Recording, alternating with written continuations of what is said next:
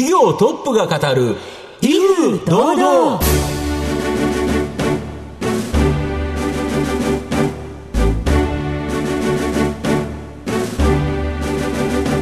毎度相場の福の神こと藤本信之です。アシスタントの飯村美希です。この番組は巷で話題の気になる企業トップをお招きして番組の指揮者的役割である藤本信之さんが独特のタクトさばきでゲストの人となりを楽しく奏でて紹介していく企業情報番組です。今週もどうぞよろしくお願いいたします。今回も素敵なゲストをお招きしてお送りいたします。どうぞ最後までお楽しみください。この番組は企業の情報システムのお困りごとをアウトソーシングで解決する IT サービスのトップランナーパシフィックネットの提供でお送りします超トップが語る威風堂々。それでは本日のゲストをご紹介します。証券コード5027東証グロース上場。エニーマインドグループ株式会社代表取締役 CEO、そごう康介さんにお越しいただいています。そごうさん、本日どうぞよろしくお願いいたします。はい、よろしくお願いします。エニーマインドグループ株式会社は、東京都港区六本木の六本木ヒルズに本社があります。東南アジア、日本で商品開発、生産、EC、物流、マーケティングまでブランドビジネス全体を一気通貫で DX する次世代のプラットフォーム企業です。それでは、そごうさんの方からも簡単に御社のことを教えてください。我々ですね、実は2016年にシンガポールで創業した会社で、はい、東南アジアからスタートしたっていうのがすごいユニークなのかなと思ってます。うん、で、具体的には先ほどお話しいただいた通りなんですけれども、ブランドのいわゆるあの生産、物流、うん、EC、マーケティングまでと、うん、バリューチェーンをこう一気通貫でですね、支援するプラットフォームを提供しているのと、パブリッシャーさん向けに、あの、いわゆるオンラインメディアだとか、モバイルアプリさん向けにマネタイズのプラットフォームをこちらも提供していると。ただ、クリエイターさん、いわゆる TikToker さんとか、YouTuber さん向けにもですね、多様な活動をサポートするですね、プラットフォームを提供している会社となっております。はい。ありがとうございます。また後ほど事業についてはじっくりと伺っていきたいと思いますが、まずは、そごうさんの自己紹介を兼ねまして、しばし質問にお付き合いいただきたいと思いますので、どうぞよろしくお願いいたします。はい、お願いします。お子さんの頃はどのような子供時代だったでしょうか。まあ、バスケットに結構熱中していて、はい、えー、まあ、バスケで、あの、県選抜に選ばれたりとかっていうのがあったので、なんか将来的にはビジネスできればなとかっていうのを、そこまででしたか。ね。実際に将来の夢と考えた時にはどのようなお考えがありましたか？そうですね。あの、スポーツで、あの、何かしらこうビジネスをやるのか、うん、それとも一方で、両祖父が経営者だったので、はいあの、身近にこう社長がいて、漠然とこう、社長ってかっこいいな、みたいなのがあってですね、はい、なんか社長にもなってみたいな、みたいなの思いはありましたね。では、社会人のスタートはどちらだったのでしょうか？一社目がサイバーエージェント、当時、あの、子会社の、こう、アドテクの会社に、あの、入ってまして、うん、まあ、2010年なんですけど、うん、やっぱ、グーグルとかが、やっぱり一番、こう、目立っている市場だったので、うん、アドテクっていうところがですね、すごいホットだったんですよ。はい、インターネットビジネスって、まあ、広告で収益化していくっていうのが、結構王道なので、それこそそこを学ぶってこと自体がですね、これからこうインターネットのビジネスを中心にこう立ち上げをやっていきたいって思いの中で、学ぶポイントとしてはいいのかなと思ったので、えー、その会社をを選んだっていう感じですか、ね、はい。中ではどのようなお仕事をされたんでしょうか？あの、1年目は、まあ、普通に渋谷本社で営業してたんですけれども、まあ、たまたまこう、成績も、あの、1年目から良くて、部署においてはトップ営業で、はい、あの、成果も残せたっていうところもあってですね、2年目の後半からですね、はい、海外拠点の立ち上げをやってる会社だったので、あの、ベトナムに移ってですね、ベトナムの法人をゼロから立ち上げて、ゼロから？で、現地法人の社長として、あの雇われ社長ではあるんですけれども、うんうん、最終的には東南アジア6カ国の拠点を全部、あのそうですね、立ち上げからマネジメントまで、統括という形で、えーやらせていただいたので、すごい良かった経験かなと思っております。その会社ではどのくらいお勤めだったのでしょう6年間ですかね、約6年勤めていて、28、29になるタイミングで起業しているので、はい。それはやはり自分一人でもできるというご経験から独立へ。もともと起業家になりたかったっていう思いがあったっていうところと、海外拠点なので、どちらかというと本社が作ったプロダクトを、こう、現地法人で営業拠点を立ち上げて、販売するっていうモデルなんで、まあ営業拠点を作ってるような感覚だったんですよね。はい。まあやっぱり本社側のそのプロダクトの意向とかにやっぱり寄っちゃうので、それって自分からすると東南アジアである程度解像度高く事業の状況分かってる中で、自分自身でプロダクトだとかビジネスモデルも開発していきたいなっていう思いがやっぱ強くなって、はい。そうなってきた時に自分で起業しないとそこの権限はさすがにないので、やっぱり自分でこう意思決定をして作っていきたいなっていう思いがあったので、それもあって起業したっていうタイミングですかね。はい。えー皆さんにはそごうさんの人となりどのように伝わりましたでしょうか。後半ではエニーマインドグループ株式会社についてじっくりと伺っていきます。企業トップが語る威風堂々。では後半です。藤本さんのタクトがどう冴え渡るのか、ゲストのそごうさんとの共演をお楽しみください。まあ、御社は商品開発、生産、EC、物流、マーケティングまで、ブランドが成功するために必要なオペレーション領域のデータを一元化して、これをですね、横断的にデータを活用することによって、あらゆるブランドの成長を実現するプラットフォーム、まあ、これを提供されてるっていうことなんですけど、具体的には3つの事業をやってて、はいまずはですね、このマーケティング事業ってどんな事業になるんですか？二つ主にはプラットフォームございまして、はい。一つ目がですね、インフルエンサーマーケティングのプラットフォーム、エニータグっていうものなんですけれども、はい。はいこちらはですね、企業とインフルエンサーをマッチングするようなプラットフォームなんですね。なるほど。はい。はい。で、我々59万人を超えるインフルエンサーにアクセスができるプラットフォームを、これグローバルのプラットフォームなんですけど、持って、まあ、開発しておりまして、例えば、あの、化粧品メーカーさんだったりだとか、消費財メーカーさんが、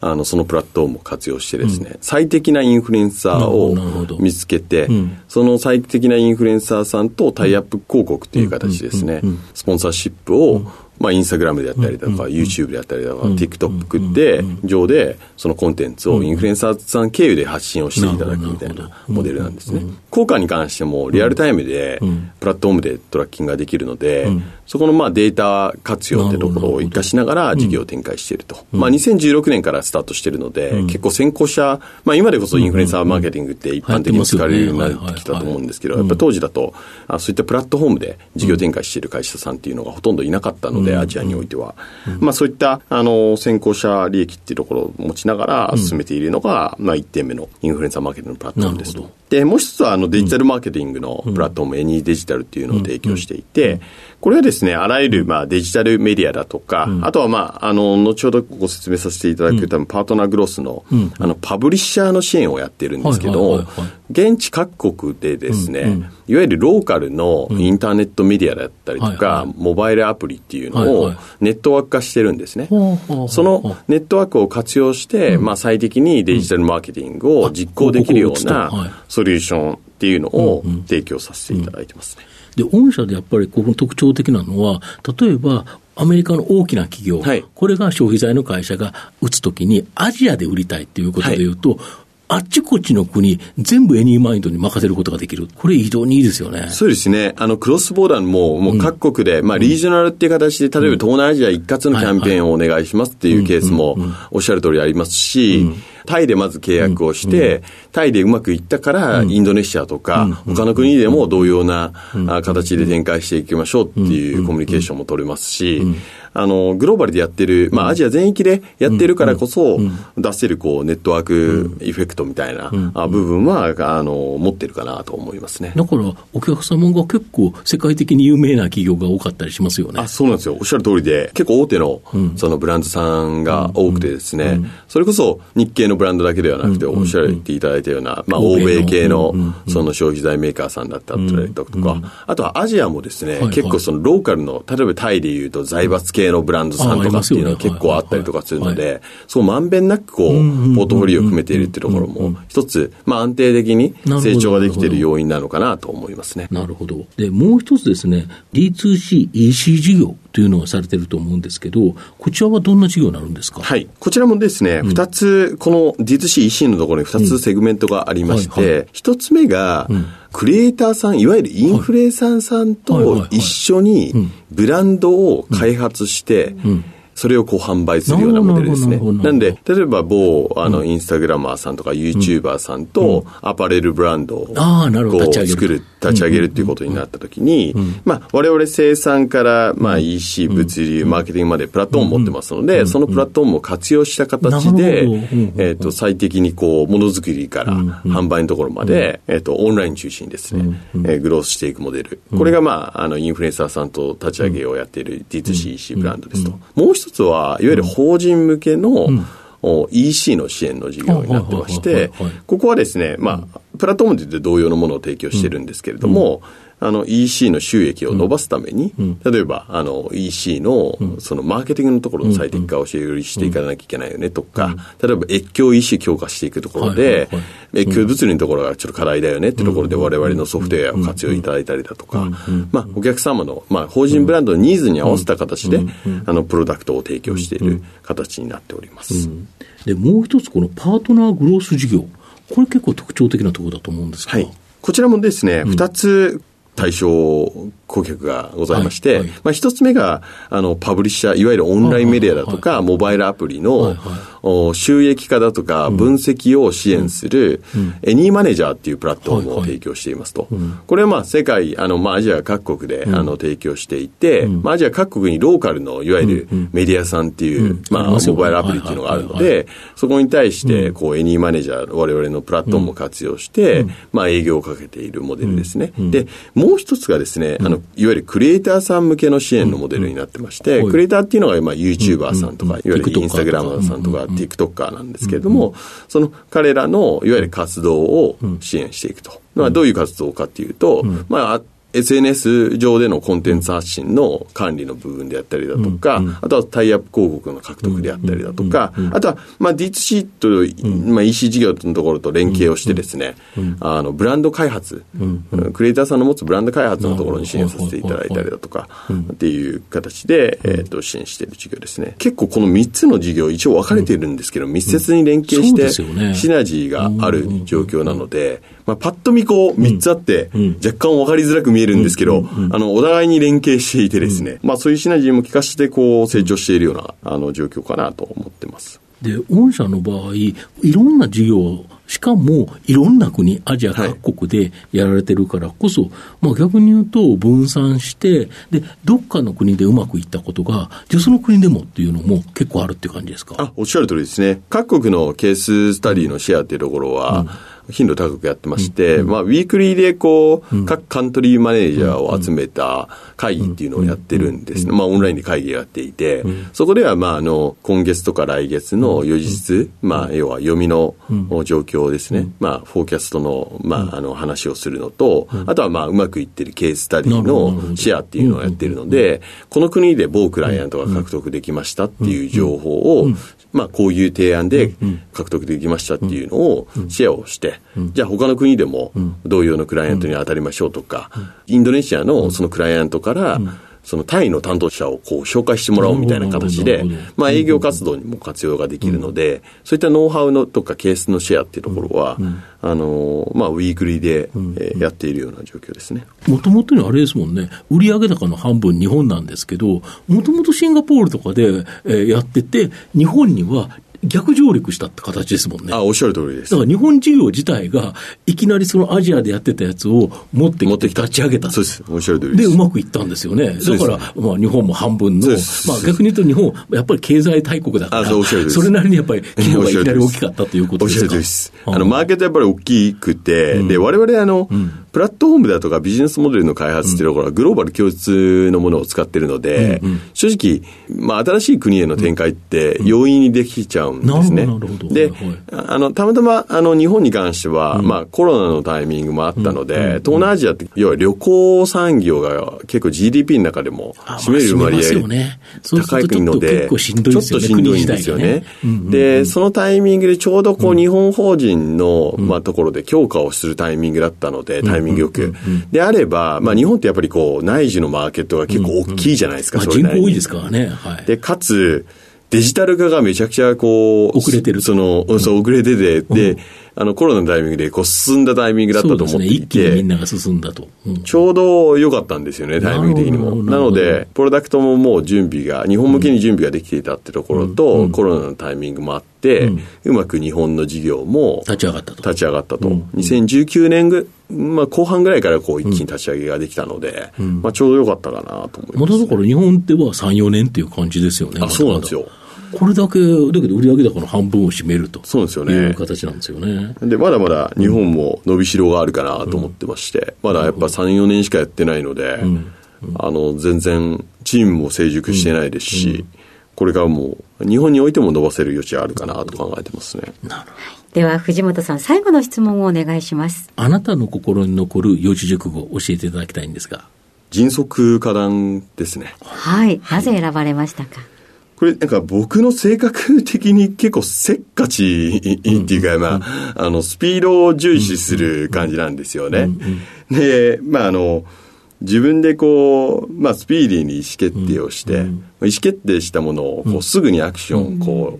う、起こしたいっていう思いがあって、うん、で、かつ、我々は会社のバリューでも、ムーブファスターっていうコーポレートバリューが一つあって、まあ、それってこう、まあ、誰よりもこう早くこう、よりアクションを受けて動くっていう形だと思うんですけど、まあ、我々のマーケットって非常に変化が早いじゃないですか、そうですね。同じのはい、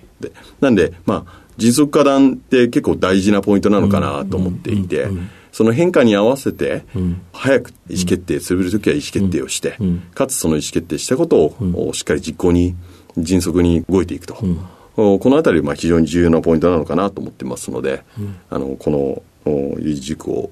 選んで、選びましたね。はい。ありがとうございます。改めまして本日のゲストは、証券コード5027東証グロース上場、エニーマインドグループ株式会社代表取締役 CEO、そごう康介さんでした。そごうさんありがとうございました。ありがとうございました。ありがとうございました。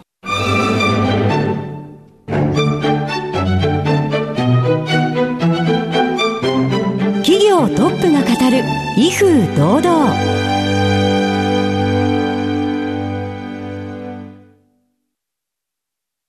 企業の情報システムのお困りごとをアウトソーシングで解決する IT サービスのトップランナー。東証スタンダード証券コード3021パシフィックネットはパソコンの導入、運用管理、クラウドサービスからデータ消去、適正処理までサブスクリプションで企業の IT 部門を強力にバックアップする信頼のパートナーです。取引実績1万5000社以上。東証スタンダード、証券コード3021パシフィックネットにご注目ください。お送りしてきました企業トップが語る威風堂々はそろそろお別れのお時間です。今日のゲストはエニーマインドグループ株式会社代表取締役 CEO そごう康介さんでした。そしてそごうさんの選ばれました四字熟語は迅速果断でございました。それではここまでのお相手は？藤本信之と飯村美希でお送りしました。次回のこの時間まで？ほなさいなら。この番組は企業の情報システムのお困りごとをアウトソーシングで解決する IT サービスのトップランナーパシフィックネットの提供でお送りしました。